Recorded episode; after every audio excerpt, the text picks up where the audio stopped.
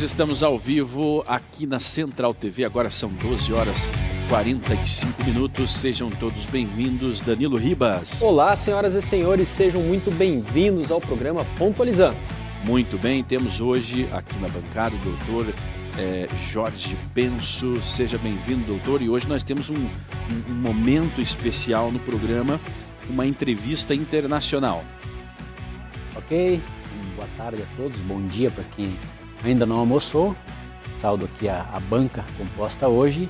E como disse o Shimon, hoje teremos uma participação especial, um, nosso correspondente, vamos colocar assim, desde Israel, é, o Rabino Moshe Gans, que é professor na Universidade de Barilan, é, doutor em filosofia e também um grande conhecedor dos aspectos culturais, aspectos de segurança.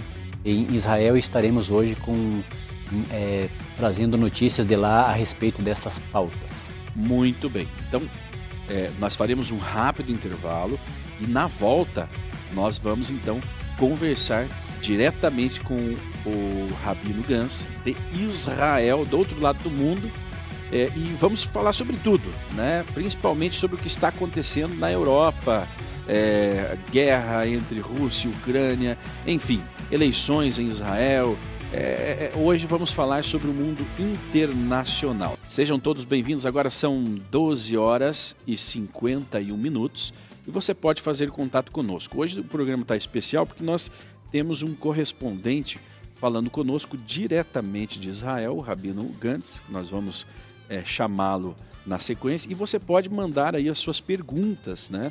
Pelo 419 9824 6290 419-9824-6290. Mande suas perguntas, mande aí as suas curiosidades a respeito é, de, do que está acontecendo é, no Oriente Médio, na Europa, Israel. Existe muita curiosidade, né? É, e, e, existe também muito mito, né? Penso, as pessoas ainda confundem os judeus com os árabes, as sinagogas com mesquitas e por aí vai, né? Embora são primos, né? A, a cultura é uma cultura de alguma forma semelhante, mas é, Israel ele se difere das demais nações porque seria a única democracia viva, forte no Oriente Médio. Então, hoje nós vamos conversar com o Rabino Gans. Eu acredito que já está conosco aí, né? Conectado. Muito bem, seja bem-vindo. O Rabino é jovem, o Rabino é jovem. Eu, eu não, não, não, não o conhecia pessoalmente, é um prazer é, conhecê-lo. E é jovem, muito bem. A gente está acostumado com o rabino, aquele senhorzinho é, com barba aqui, mas um rabino de Israel. Seja bem-vindo, rabino. Muito obrigado. Obrigado aí pelo convite, obrigado pela, pela oportunidade de falar um pouco sobre Israel. É sempre um grande prazer. Eu tenho aqui, eu tenho aqui do meu lado o, o Danilo, Danilo, Danilo Ribas, que sempre está falando sobre economia, né? E aqui o Penso e é, do outro lado também vai entrar o Tito Fonseca. Então nós vamos fazer aí um, um, debate, uma conversa, vai ser mais uma, uma entrevista, um bate-papo a respeito é, do que está acontecendo no mundo, o que está acontecendo em Israel, porque Israel ele, ele acaba se tornando uma referência para o Ocidente do que acontece principalmente na Europa. Ele está mais ligado à Europa do que o Oriente Médio por ser uma democracia, né, Rabino? Como que está aí em Israel é, os rumores ali da guerra Bras, é, Brasil-Ucrânia, não, Rússia e Ucrânia, uh, Rabino. Como que vocês recebem aí é, é, é, essas notícias? Olha, isso é, é uma situação complicada, porque aqui em Israel existem uh, imigrantes tanto da Ucrânia quanto da Rússia. Então, de uma certa maneira, dentro desses grupos, a atual situação criou uma é, um, um, racha num grupo que, de modo geral, atuava de maneira conjunta. Então, isso Puxa é uma coisa, isso é um fato que acontece. Agora, para além disso, uma vez que o governo, de modo geral, está se mantendo é, afastado de, mai, de maiores declarações apoiando um ou outro, então a coisa é, não, não está muito na, na cabeça do israelense médio. O que hoje, o tema, a pauta de hoje, é, do ponto de vista político aqui em Israel, são as, as próximas eleições que teremos aí daqui a alguns meses. Muito bem. É, é, é bastante delicado, né? Porque, é, inclusive, no começo da guerra, nós tivemos o, o primeiro-ministro israelense indo à Rússia, indo à Ucrânia, fazendo ali um, uma espécie de meio campo né, entre as nações. Mas é, penso, aí eu, eu, vi também que foi mais uma encenação, né? Não conseguiram, ele não conseguiu, infelizmente, resolver o problema da guerra, nem ele e nem o, o presidente brasileiro que teve ali. Enfim, mas é, é, é isso se reflete diretamente aí na, na, na, entre, a, entre os, os, os, cidadãos israelenses, né? Que, que possuem muitos imigrantes de ambas as, a, a, as nações. Agora, vamos puxar para a política. Nós tivemos um, um, uma reviravolta em Israel nas últimas semanas que o, o, o, o ex-primeiro-ministro acabou renunciando e convocando, é, dissolvendo, parla, dissolvendo aí o, o, o Knesset e convocando. Você pode explicar um pouquinho para o nosso público brasileiro como que funciona tudo isso em Israel e o que isso significa internacionalmente? Ok, muito bem. Bom, só para. É, como aqui em Israel nós não votamos diretamente no primeiro-ministro. Então, por exemplo, o Netanyahu, que era foi primeiro-ministro durante muito tempo, ele não recebe voto direto do eleitor. Ah. Aqui em Israel nós votamos nos partidos. Então funciona assim: cada partido cria antes das eleições uma lista que é submetida e não pode mais ser mexida com a ordem de, parlamentares que, é, que o partido deseja colocar no parlamento. As pessoas votam nos partidos e de maneira proporcional, ou seja, o número de votos vai ser dividido por 120 cadeiras, tá? o número de votos totais, e de maneira proporcional, os partidos vão receber um número é, exato de cadeiras e com essas cadeiras que os partidos têm, eles vão se reunir, todos os partidos vão se reunir e tentar fazer algum acordo de modo a conseguir formar um governo. Para isso, precisa-se de pelo menos 61 cadeiras. Então, por exemplo, até falando, as pesquisas agora falam que ah, o Likud, o partido Netanyahu, tem previsão de 34 cadeiras. O Yeshatid, do Yair Lapid, que momentaneamente está como primeiro-ministro, ele tem 22 cadeiras. O Bennett, que era o primeiro-ministro e saiu, o Bennett já disse que ele não vai participar desse ciclo eleitoral. O... Então o que, que acontece? Ah, por que, que o Bennett saiu e entrou o Lapid? Porque foi parte do acordo assinado quando fizeram o governo. O acordo era o Bennett iria ficar durante um tempo, depois iria passar para o Lapid. Mas se o governo caísse antes de acabar esse tempo, automaticamente o Lapid seria o responsável por assumir o governo. Então, bom, então a, a, o resumo da coisa é: o, nós israelenses votamos no partido, tá? Em algum dos partidos, e em função do número de votos, esse partido vai ganhando a quantidade é, determinada de cadeiras. Os partidos precisam se reunir e fazer uma coalizão com 61 cadeiras. Quer dizer, no presente momento, se formos considerar o partido do Netanyahu, o partido de direita e o partido do os dois partidos religiosos, de acordo com as previsões, são 59 cadeiras. Quer dizer, ainda faltariam duas. Em tese, a Ayelet Shaked, que era a número 2 do partido do Bennett, ela agora está à frente desse partido e ela uh, possivelmente aceitaria formar o governo junto com o Netanyahu. Se isso acontecer, o Netanyahu uh, vai ser o primeiro-ministro. Agora, como que vai dar essas negociações é uma coisa complexa. Por quê? Na mesa de negociações funciona assim. Um partido fala: olha, eu quero o Ministério da Defesa, outro fala: ah, eu quero o Ministério do Interior, eu quero que você que todo mundo aprove um plano econômico para essa população que, em geral, é a base de eleitores da pessoa. Então, há uma, uma, uma, na prática uma negociação de quais serão as medidas próximas do governo. E somente conseguem formar um governo quando nessa mesa de negociações quando ela funciona. Rabino, então, quando uma, consegue chegar num acordo. Sem uma, acordo, não há governo.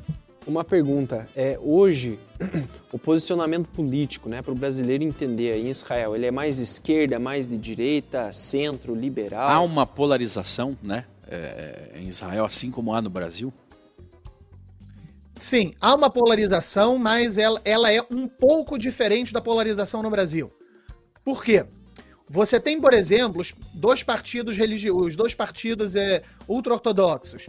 Os dois partidos, eles são conservadores nos costumes, mas eles são, uh, eles tendem à esquerda no tocante à economia e uh, um pouco à esquerda no tocante ao, à influência do Estado na, na, nas pessoas. Para algumas coisas sim, para outras não. Fica uma coisa, é, é, é, fica no meio termo.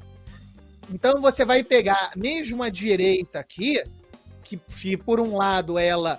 Uh, a gente poderia fazer um paralelo com a direita no Brasil com relação a questões de segurança, por exemplo, né? mas a, a direita que não tem tanto a ideia, ah, vamos ter um Estado é, com menos influência na população. Agora, depois da, de, toda, de toda a situação do Covid, isso está mudando um pouco. Mas ainda assim, no, aqui em Israel não existe, por exemplo, um partido que a gente olhe e fale: olha, isso daqui parece um partido conservador, como a gente teria um partido conservador americano. Então, é, a direita israelense é o que mais se aproxima, mas no tocante à influência do governo na vida do cidadão, é, eles não não agem de uma maneira tão enfática como, por exemplo, nós vemos a direita americana agindo. Rabino, é uma questão só para entender melhor. É, sobre as pautas, eu, falando sobre as pautas que se defendem em Israel, partidos Sim. de centro, partido de direita, enfim, partido de esquerda, extrema esquerda. É, as pautas, elas são as mesmas pautas é, do Brasil, porque a gente sabe que as pautas do Brasil também são as, as pautas globais, globalistas, por é assim segurança, dizer. É economia, é. E, mas só que no Brasil tem a, a, a pauta ideológica, né? Exatamente, é nesse ponto que eu queria chegar. As pautas em Israel, elas, elas têm também esse, esse teor pautas LGBT, pautas armamentistas, não armamentistas, pautas de, de é, é, ativismo judicial, como temos aqui no, no Brasil? Então, sim. É, quanto a isso, nós somos relativamente próximos do Brasil. Então, vamos, vamos por parte. A esquerda aqui, e com principal, se formos colocar o Lapid tá, hoje, o foco dele é, men, é, ele dá um foco menor em pautas, é, vamos dizer, do, su, é, ideológicas, ok?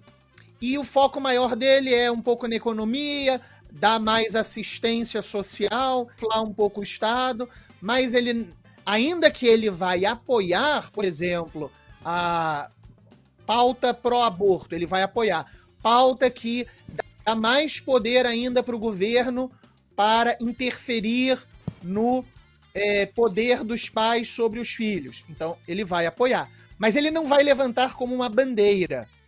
Né? Quem levanta isso como bandeira são os outros dois partidos de esquerda. Então ele apoia, mas não, não bota isso no centro da, da, da, das atenções. Para quê? Para não ter, para não ter um, uh, um pushback, para não ter uma reação forte de parte dos eleitores dele que, que não gosta disso. Agora, pauta LGBT aqui, ela de, uh, vamos dar como um exemplo, tá? Linguagem neutra, ok? Existe, eh, inventaram, já já tem anos isso, uma linguagem neutra para o hebraico.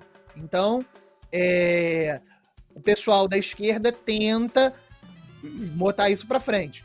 Só que a população israelense, de modo geral, não aceita isso. E o, o, uma diferença muito grande daqui de Israel para o Brasil é a seguinte: no Brasil, o sujeito entra para uma universidade, seja ela pública, seja ela privada. Eu falei só, eu fui professor da UERJ, né? Só no, no, no Rio de Janeiro. É, eu conheço como é que funciona, como é que funciona a universidade. Tenho amigos que são professores. É, é, no, Conhece é, o Brasil. aparelhamento, o, o aparelhamento. Conheço, né? sim, sim, sim. É, Rabino, aproveitando Então- o gancho aí, é sobre, so- não, não querendo cortar, mas a sua atividade, ela também inclui a questão, a atividade acadêmica, né? Você leciona na Universidade sim. se- salvo engano, e tem outras atividades. Poderia falar um pouco sobre essa, essas suas atividades em Israel para o, o nosso público se inteirar? Bom, é, de modo, de modo, é, é, de modo geral, eu sou, eu sou professor da Universidade de Barilã, eu sou pesquisador também, minha área é filosofia antiga, eh, mais especificamente, também faço alguma coisa na área de filosofia judaica e eu dou aulas, né? Então é essencialmente é o que é o que é o que eu faço. Eu sou rabino nas horas vagas, por assim dizer. Então eu também dou aulas em português, dou, aula, dou aulas em hebraico, mas o como, como trabalho, eu, meu trabalho é na, é na universidade. né? E na universidade, Rabino? E- é- então eu, eu conheço bem como funciona, como funciona a universidade. E, e- só que o que acontece é o seguinte: aqui em Israel, o aluno vai para a universidade, tem a diferença do aluno que vai para a universidade no Brasil. A primeira diferença é assim: você em Israel, a pessoa tem o serviço militar obrigatório, são três anos. Então, o sujeito não, não entra na universidade com 18, 19. É, na melhor das hipóteses, ele vai entrar com 21, 22. E muitas vezes o cara termina os três anos de serviço militar e vai tirar seis meses para viajar. Ou vai relaxar a cabeça um tempo, aí depois vai pensar o que vai fazer de universidade. Tem muita gente aqui, e é super normal, que a pessoa vai trabalhar. E aí ela vai fazer universidade com 30 anos. Então é muito, muito comum você ter alunos de 30, 35, 40 anos que estão ali fazendo a universidade. Um dos motivos também é que o, o, o gap entre a diferença entre o salário que você recebe tendo um curso superior e não tendo, dependendo do trabalho, não é tão grande assim. Certamente não é, não é grande que nem no Brasil. Então tem gente que vai fazer depois. Então, o fato da pessoa entrar mais velha já diminui um pouco a influência que ela recebe. E o segundo fator, que também é bem relevante, é que a pessoa faz a maioria dos cursos aqui, ela pode estudar uma ou uma vez e meia na semana. Quer dizer, o sujeito vai, vai para a universidade, começa a aula 8 da manhã, termina a aula 6 da tarde, é um dia inteiro de aula. Um outro dia que estuda metade da aula e faz o curso dele em quatro anos. Então ele não Caramba. tem aula todos os dias. A carga horária geral é um pouco menor do que no Brasil. Claro, tem alguns cursos, por exemplo, medicina, que você tem que estudar o dia inteiro porque não tem o que fazer. Mas vários outros cursos não. Então a influência do meio universitário é menor um pouco, então, nessa questão de ideologia. Quer dizer, a população média tem ah, uma tendência a não aceitar uma série de valores. A influência que a universidade tem para trazer esses valores é menor.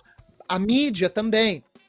Então, é, de modo geral, o- a mentalidade do israelense é um pouco menos receptiva a certas ideias novas, principalmente a toda essa ideologia que vem sendo trazida Por é, exemplo, no mundo todo, né? Rabino, é uma ideologia ali do Chile agora, da, da, da, da Colômbia, da Venezuela. O, o israelense nem, nem imagina é, sucumbir a, a esse tipo de política.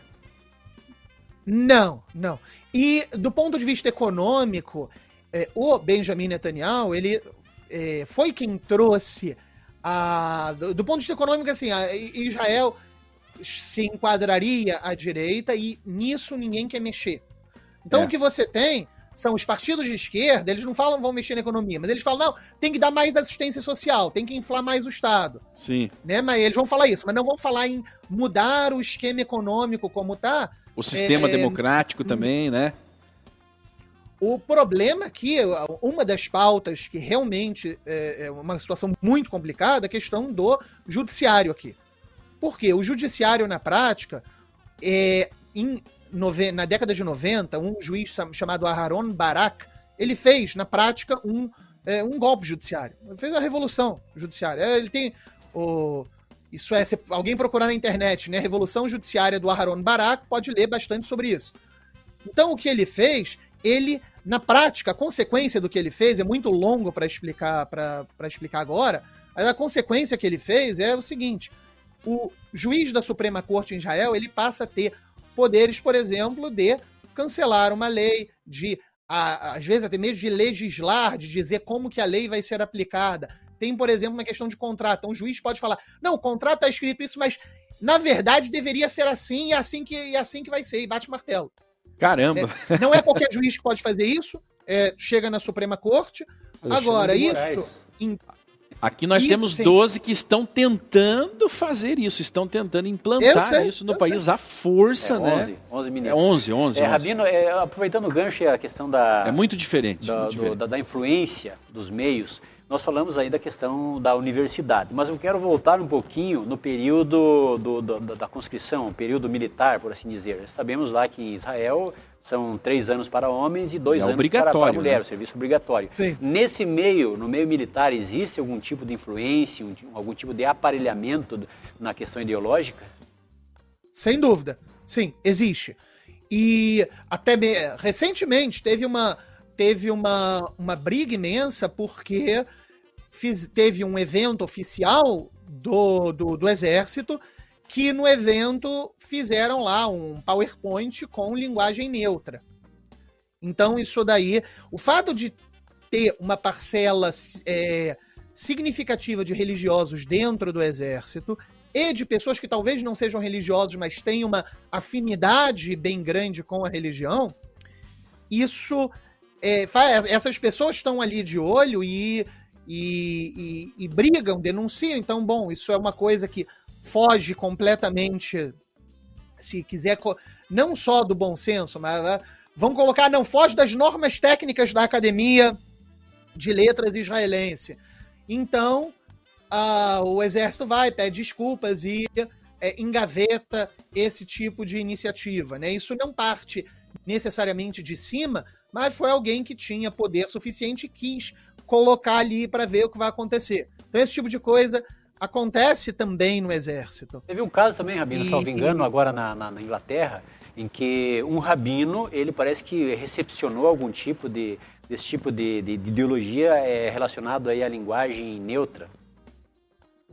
Sim, o, foi o rabino Efraim Mirvis, né, o rabino-chefe da, da- do Reino Unido, que ele escreveu, ele escreveu uma cartilha para escolas judaicas que essencialmente validava o, o uso dessa linguagem neutra, o uso de você é, vê lá, o sujeito tá lá, barbudo lá, vestido de mulher, mas ele quer se chamar de ela, então você tem que chamar ela, senão você você é, tá errado, etc. Então ele escreveu uma cartilha, basicamente é, louvando esse tipo de comportamento. Então é, isso mostra um exemplo de como a ideologia ela vai penetrando mesmo em meios. Você está falando de o rabino da chefe da Inglaterra, que é um rabino ortodoxo, supostamente é, conservador nos valores, que não iria fazer uma coisa dessas, mas fez. Então, isso mostra como a ideologia vai penetrando ah, os mais diversos meios, inclusive os que supostamente estariam mais protegidos contra ela. Tá, Eu e- gostaria- e essa, essa, só, para complementar aqui, desculpa, Danilo. E, e- e essa, essa, esse posicionamento dele, como é que foi recepcionado pelo, pelo, pelo mundo judaico religioso, por assim dizer? Olha, é, teve um pequeno foco de discussão e resistência lá dentro do Reino Unido. De modo geral, a maioria das pessoas simplesmente se calaram. E, claro, o pessoal de esquerda aplaudiu. Ô, ô, Rabino, eu acho que o Danilo tem al- alguma coisa sobre economia, Danilo. Isso, sobre um assunto interessante que o Rabino estava comentando é sobre a idade com que as pessoas vão para a universidade. Eu aqui no Brasil, nós vemos, é, ah, principalmente aqui na, na empresa, nós discutimos a respeito da utilidade da universidade hoje no século, no século XXI. Né? E, e eu, eu vim trazer um número aqui que é justamente o número do desemprego em Israel, né? entendendo esse cenário onde o cara ele tem que fazer serviço militar até, até os 21 anos, então ele não vai estar economicamente Ele não ativo. sai, vamos colocar, do high school direto para a universidade. Ele tem as forças armadas no meio. Exatamente, e mesmo assim ele vai começar a produzir, teoricamente, né, depois da graduação, que seria aqui no Brasil, é, nos 25 anos, lá em Israel, nos 35 anos, perto dos 40 anos. Né? E é, eu tô com a informação aqui na tela, se a produção puder compartilhar, o número do desemprego em Israel vem caindo de forma acentuada e está em, em, em valor mínimo histórico desde, desde quando esse número foi contabilizado. Né? Então a gente percebe que a, a gestão, a gestão, o modus operandi hoje de Israel produzir, econômico, né? produzir, né? Ele tem é, uma maneira que não está diretamente atrelada ao ensino formal, né? Que seria a, a, a, a graduação. A, graduação. O ensino de base me mostra, né? Esses números aqui, eles me sugerem que o ensino de base ele é muito eficiente, né? Qual que é a tua visão, Olha Rabino, a respeito bom, disso, sobre a, a, um, um, paralelo né, entre o ensino de base aqui no Brasil e o ensino de base em Israel? Rabino, não responda agora, porque nós vamos para o intervalo e na volta nós vamos falar sobre isso. E aí eu quero trazer Tito Fonseca, Tito, para falarmos mais a respeito de, de, dessa educação, porque nós sabemos que a educação transformou Israel. Nós estamos é, conversando é, com o Rabino Gantz é, diretamente de Israel e você pode mandar sua pergunta no 41998246290, 41998246290. Nós percebemos aqui no, primeiro bloco que Israel é totalmente diferente do Brasil, culturalmente, economicamente, socialmente, enfim. É, é, é, é a forma de ser um cidadão é totalmente diferente. É, é, e eu imagino que quando um brasileiro nato chega em Israel, ele leva um choque cultural que muitas vezes faz com que ele volte correndo para o Brasil, né? Chorando, né? É, Rabino, então vamos continuar na pergunta é, que o Danilo fez ali sobre o sistema educacional de base, e aí o Rabino vai responder e o Tito Fonseca vai fazer também a sua pergunta. Com você, Rabino.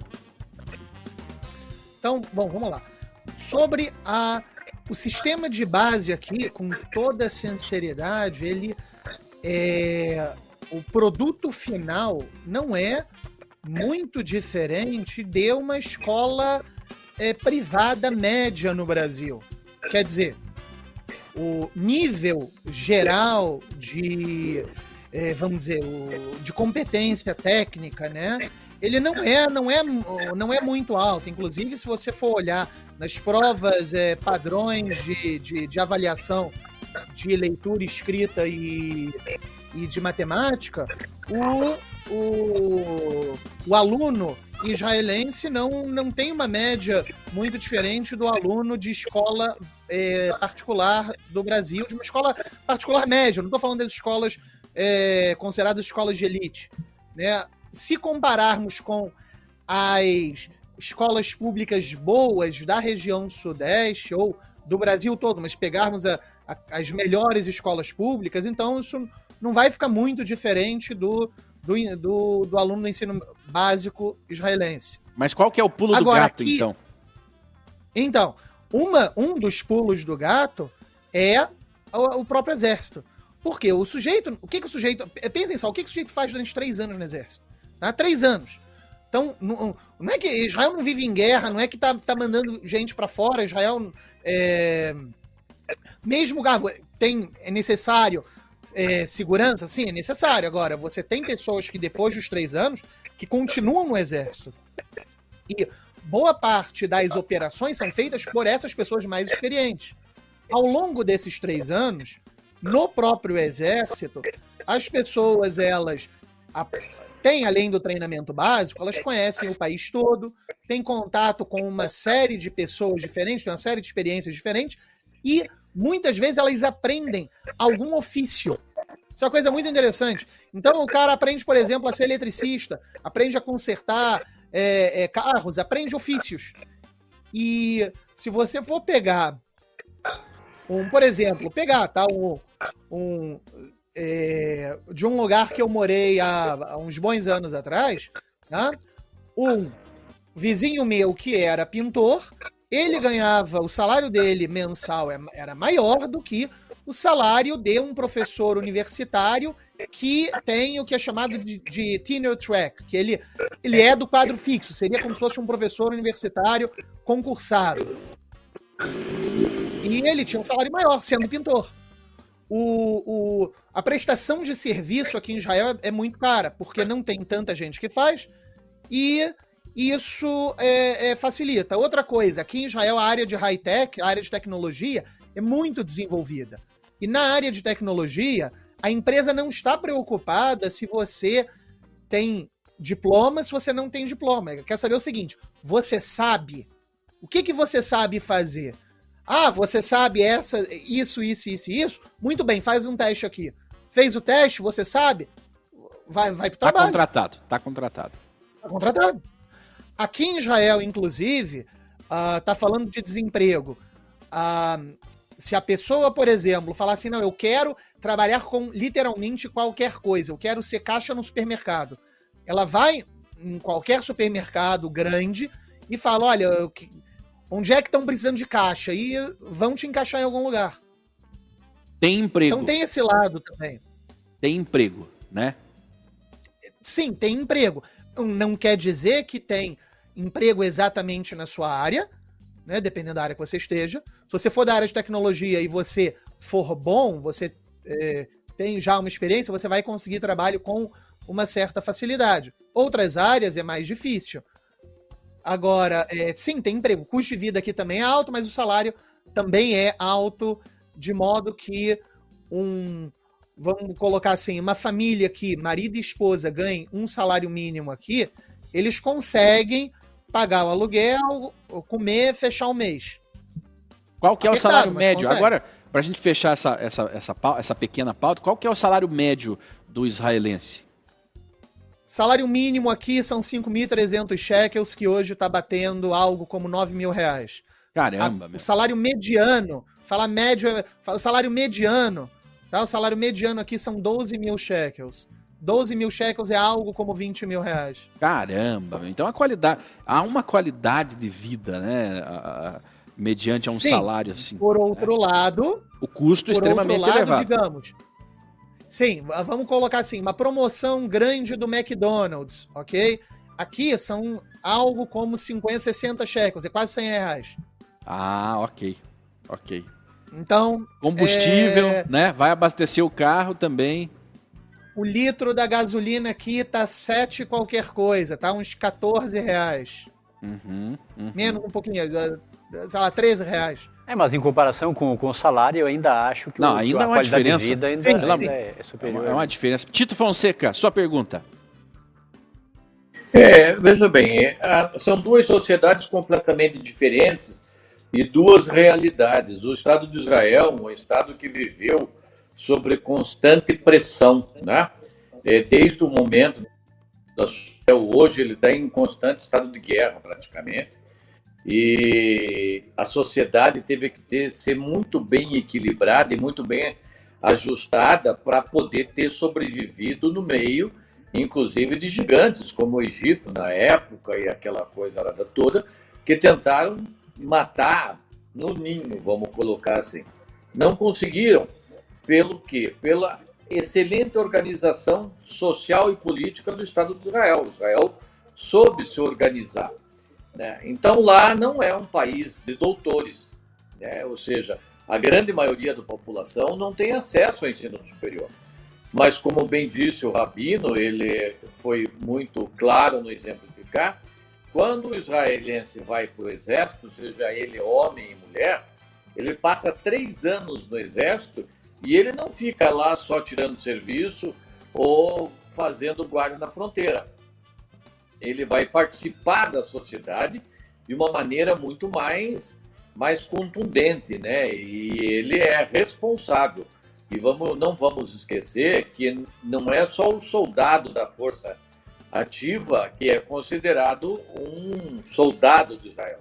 Qualquer cidadão em Israel é considerado um defensor da pátria e também um, um soldado de Israel, né? Então é uma organização, é uma sociedade muito mais organizada do que a sociedade brasileira, começando pelo tamanho do território, né? E principalmente na questão lá não se discutiu muito essa questão de ideologia, porque eles tinham uma coisa muito mais séria para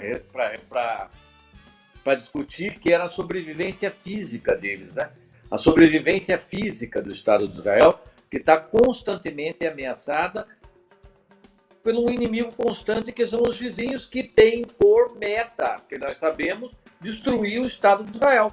Basta ver qual é o discurso do presidente do Irã, do Ayatollah Khomeini, dos ayatollahs do Irã, é, enfim, de toda uma ala xiita e radical do islamismo, eles querem ver Israel acabado. Né?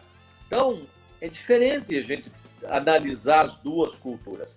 Mas vamos entender uma coisa, que a revolução feita pelo conhecimento é uma revolução muito importante no desenvolvimento social e cultural de um povo. Veja o que fez Israel, veja o que fez é, a Coreia do Sul, por exemplo, e outros exemplos modernos. Né? Então, é, é, o, o Israel é um Estado admirável. Ele é um Estado admirável. Só ele, o fato dele ter conseguido sobreviver né, e se organizar desta forma como ele se organizou, para poder realmente é, resistir à grave ameaça que ele some. Se ele for burro, ele já tinha ido para o espaço há muito tempo. Já tinha sido empurrado então, ao mar, né? Como, como querem ah, os iranianos. Com certeza. É, já tinham acabado com o Estado de Israel. Isso nós sabemos. E nós temos que tirar o chapéu para os judeus, né? Eles sabem fazer as coisas e sabem se defender. E sabem também desenvolver, porque é difícil você encontrar um judeu ignorante, né? O Tito... Mesmo não tenha cursado uma universidade, ele tem uma educação de base muito, muito eficiente, muito séria. Ô Tito, e lá em Israel, aí o, o, o, o Rabino Gans pode comentar conosco, a questão do armamento, Rabino. Nós sempre trazemos aqui no Brasil, e, e o brasileiro sofre com isso, que ele tem o seu direito é, tolhido né, o, o, direito a ter a sua arma, a, a, garantir a sua defesa pessoal, portar a arma. Lá em Israel nós vemos é, as pessoas na praia com os rifles aí a tiracola. É, é totalmente diferente essa cultura em Israel, Rabino. Sim, isso é verdade. Ah, aqui é super normal você você vai sentar, sei lá, na, na, no restaurante, na rodoviária, você tá sentado, você tá na sinagoga, daqui a pouco vem. Tem, tá uma pessoa com, com, com um fuzil do lado, tá ali do seu lado, e é, isso é, passa completamente desapercebido. Mas é, isso daí é o seguinte: em parte, isso daí se deve pelo serviço militar. Né? O uhum. serviço militar não só que é de longa duração, então o soldado ele fica em, é, com o, a arma dele, que ele é obrigado a estar com esta arma dele em todo lugar que ele vá. Então ele vai no restaurante, tá? Se ele está no, no, no, período que ele está em serviço, não importa onde ele esteja, ele está de uniforme, ele tem que estar tá com a arma é, do lado dele. Ela não pode sair do lado dele. Ele vai para a sinagoga, ele tem que estar tá com a arma dentro da sinagoga. Mas por e assim quê? por diante. Então isso é uma coisa. Lembrando também que aqui em Israel, até os 45 anos, tá? A pessoa terminou o serviço militar, mas até os 45 anos, no caso dos homens, uma vez por ano, ele faz um, é, uma, uma, certa reciclagem. Fica de duas semanas a um mês, novamente no exército. Ah, mas ele está no meio do trabalho. Sim, o, o, o, quem, o empregador é obrigado a ceder a pessoa, o governo dá o dinheiro para o empregador equivalente ao, ao salário que o, que o empregador está gastando para arrumar uma outra pessoa, e a pessoa está lá no exército, mas ela continua ganhando salário como se estivesse trabalhando. Então, a, a, isso é parte da, também da organização da sociedade israelense. É isso, isso Agora, é para a questão, é, questão militar. E, e, e o civil? Sim, então.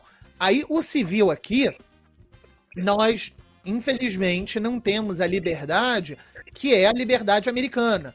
Né? O, nos Estados Unidos, a, a Second Amendment, né, a segunda emenda constitucional americana, ela é o direito de portar armas. Por que direito de portar armas? Porque a segunda emenda constitucional foi criada, ela foi criada para, em caso do governo se voltar contra os cidadãos, os cidadãos terem um meio de se defender do próprio governo, se for o caso de derrubar o governo.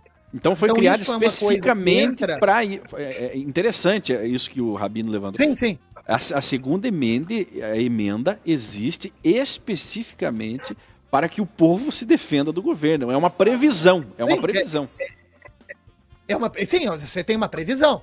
Agora, você. Bom, você. Aqui em Israel, a, a, nós não temos toda essa liberdade. Não é como no Brasil. Tá? Porque aqui em Israel, como é que funciona? Funciona assim: você quer tirar arma, você quer tirar licença de arma? Enquanto você está no exército, obviamente você tem a licença para, para portar armas. Bom, mas e se você não serviu o exército por um motivo, por outro motivo, você é um imigrante que chegou depois da idade, qualquer coisa assim? Então, você tem que ter 27 anos. Se você serviu o exército, logo depois do exército, você pode fazer o pedido. Mas além da idade e de ter um médico que diz que você é uma pessoa que não é desequilibrada mentalmente, é um, algo bem simples de conseguir, você precisa ter uma justificativa, tá? Hum. É, você então tem um monte de critérios diferentes. Eu vou falar alguns que eu lembro de cabeça, mas é, é a, a principal é você morar num lugar que o governo considera sendo um local de risco, um local que tem que ofereça algum risco. Lembrando o seguinte, criminalidade aqui em Israel é muito, muito, muito baixa, tá? Então, se eu for pegar no, no Rio de Janeiro, onde eu morei, e eu vivi a vida toda andando de ônibus no Rio, tudo que é horário. Então, eu diria assim, é, em qualquer lugar do Rio de Janeiro é área de mais risco do que a, as áreas que, que aqui em Israel que são de consideradas de risco para você ter porte de arma. Então começa por aí. Além disso, a pessoa, se ela for, por exemplo, um guia turístico, né? Guia turístico, automaticamente ele consegue ter o, um porte de arma. Se ele é fazendeiro e sendo fazendeiro tem uma, um, um, monte de regiões que ele que que tá a fazenda dele, ele também consegue o porte de arma. Se ele é transportador de carga explosiva, por exemplo, se ele é trabalha, faz qualquer trabalho de segurança ou de voluntariado em área de segurança, bombeiro, etc. Né? Então isso também serve como motivo. Uh, se ele é um veterinário, também serve. Se ele é caçador, se ele é caçador tem licença para fazer caça, então também serve. Então você tem um monte de critérios. Agora, se a pessoa não se enquadra nesses critérios, ela não vai conseguir tirar o porte de arma. Na prática, o sujeito que mora, digamos, em Tel Aviv, que não é considerado área de risco, aí não encaixa nesses critérios, ele não vai conseguir tirar um porte de arma. Se ele for, ah, tem alguém ameaçando ele, ele consegue comprovar isso, ele vai, ele vai conseguir o porte de arma.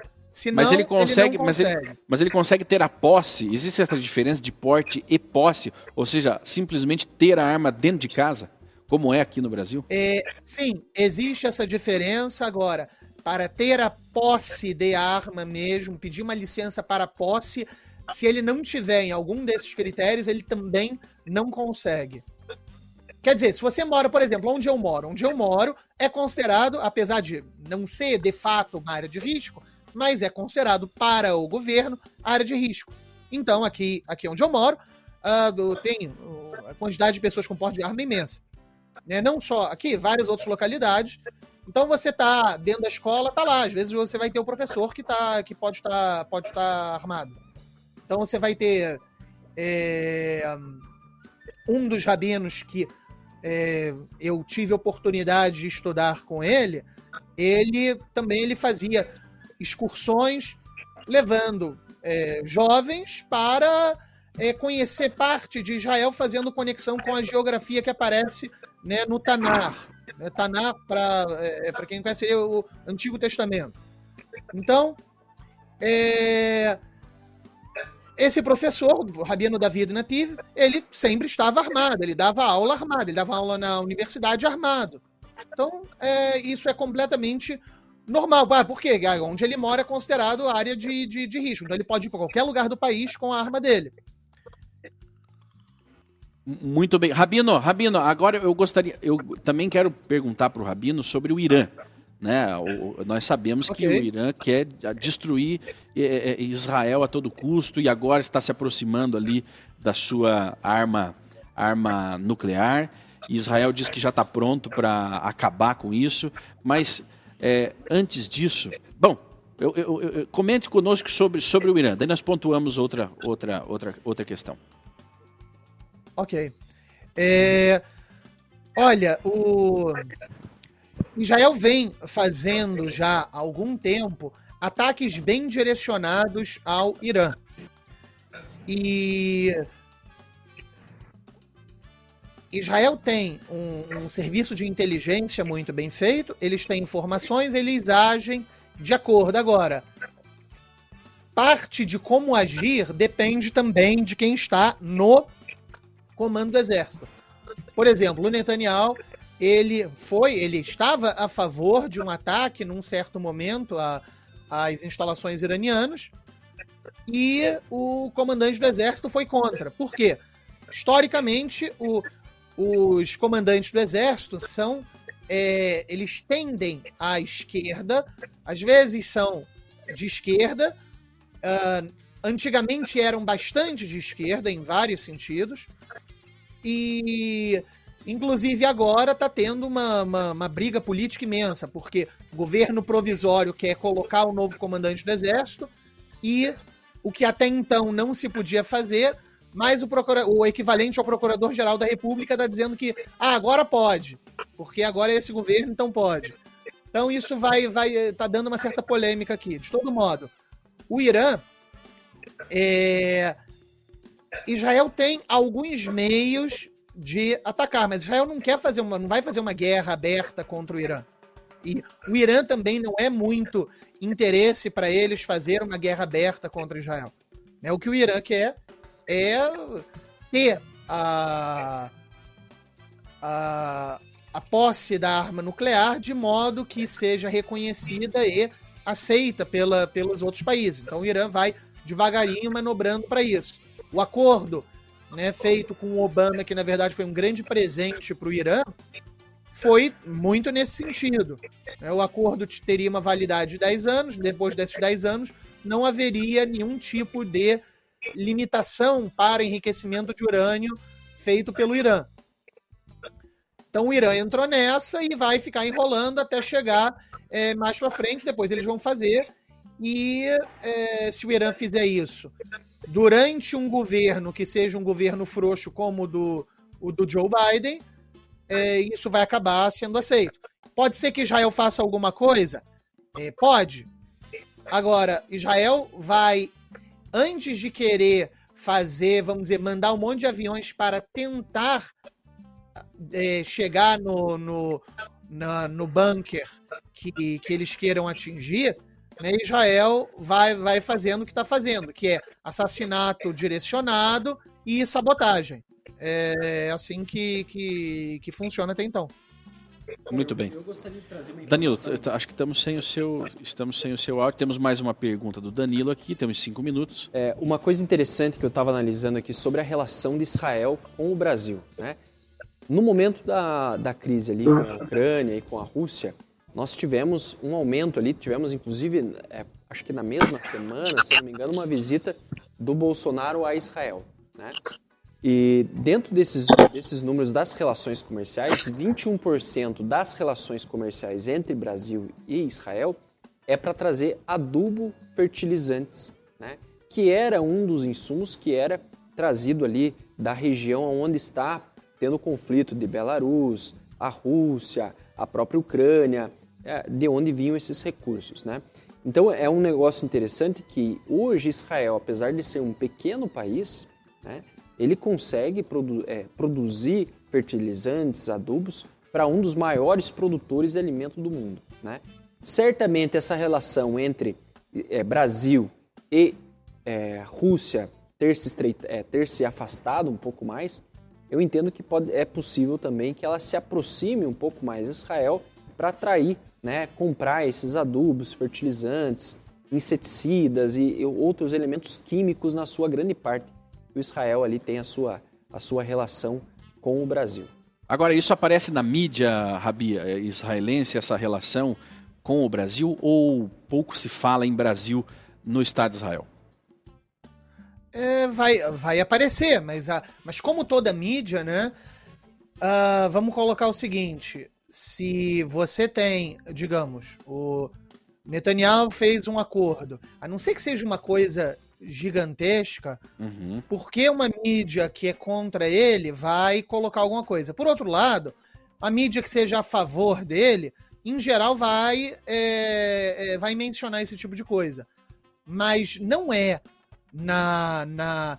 Vamos dizer. É o tipo de coisa que vai aparecer num cantinho, numa página Não mais. é igual, assim, não é igual. Israel, não é igual Israel e Estados Unidos, né? É, de- também depende do que? Tudo depende do tamanho da, da, da, da afirmação. Quando, aqui em Israel, a, a, a percepção média que o israelense tem do Bolsonaro é uma coisa muito interessante. O israelense que é, ele, em geral, vê mídias mais, que eram mais pró-Netanyahu, a visão que eles tinham do Bolsonaro é assim: olha, é, que legal, agora Israel tem, o Brasil tem um presidente que é, que é a favor de Israel. Então, Aham.